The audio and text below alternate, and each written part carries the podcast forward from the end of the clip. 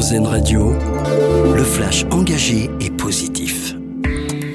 Bonjour à toutes, bonjour à tous. Un ouf de soulagement après la disparition de cette adolescente de 16 ans vendredi dans l'Aude. La lycéenne s'est présentée d'elle-même à la gendarmerie cet après-midi. Elle est saine et sauve. C'était une figure incontournable dans la lutte pour les droits des peuples autochtones en Guyane. Le juriste Alexis Tchouka nous a quittés à l'âge de 64 ans. Son engagement politique l'avait conduit jusqu'à l'ONU en tant que défenseur des peuples amérindiens. On lui doit notamment la création de la Fédération des organisations amérindiennes de Guyane. La journée mondiale du bénévolat, c'est aujourd'hui l'occasion de célébrer l'engagement des volontaires dans divers domaines, de l'humanitaire jusqu'au culturel en passant par le sport et les événements locaux. Presque un Français sur quatre est bénévole dans une association. Ça représente tout de même entre 19 et 20 millions de personnes.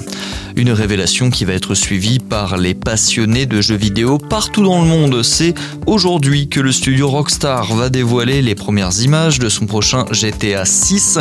Neuf ans après la sortie du dernier opus, la nouvelle mouture de la licence phare du studio américain est particulièrement attendue par les joueurs et les joueuses du monde entier. La diffusion est prévue à 15h heure française. Le sport et c'est un sans faute pour les handballeuses françaises au mondial. Les Bleus ont battu la Slovénie hier dans leur dernier match de ce tour préliminaire. Score final 31 à 27. Les Françaises invaincues jusqu'ici dans la compétition étaient déjà assurées de leur qualification pour la suite du mondial. Et puis on termine avec notre dossier solution, cette solution mobile pour favoriser la réparation des appareils électroniques.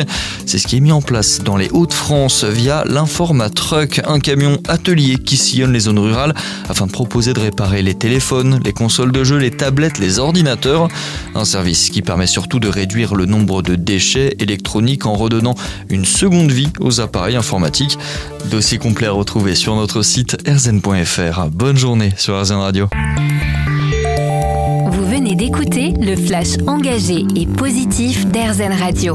L'autre actualité.